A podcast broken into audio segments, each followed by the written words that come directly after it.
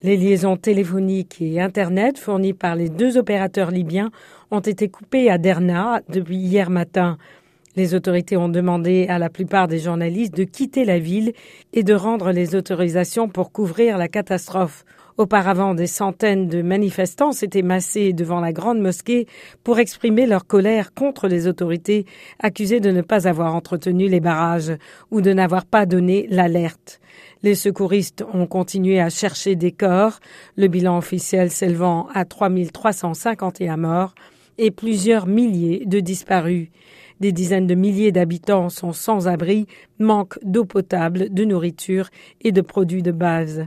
Le secrétaire général de l'ONU, Antonio Guterres, à l'ouverture hier de l'Assemblée générale, a déclaré que Derna est un triste instantané de l'état de notre monde, l'inondation de l'inégalité, de l'injustice, de l'incapacité à faire face aux défis qui se posent à nous.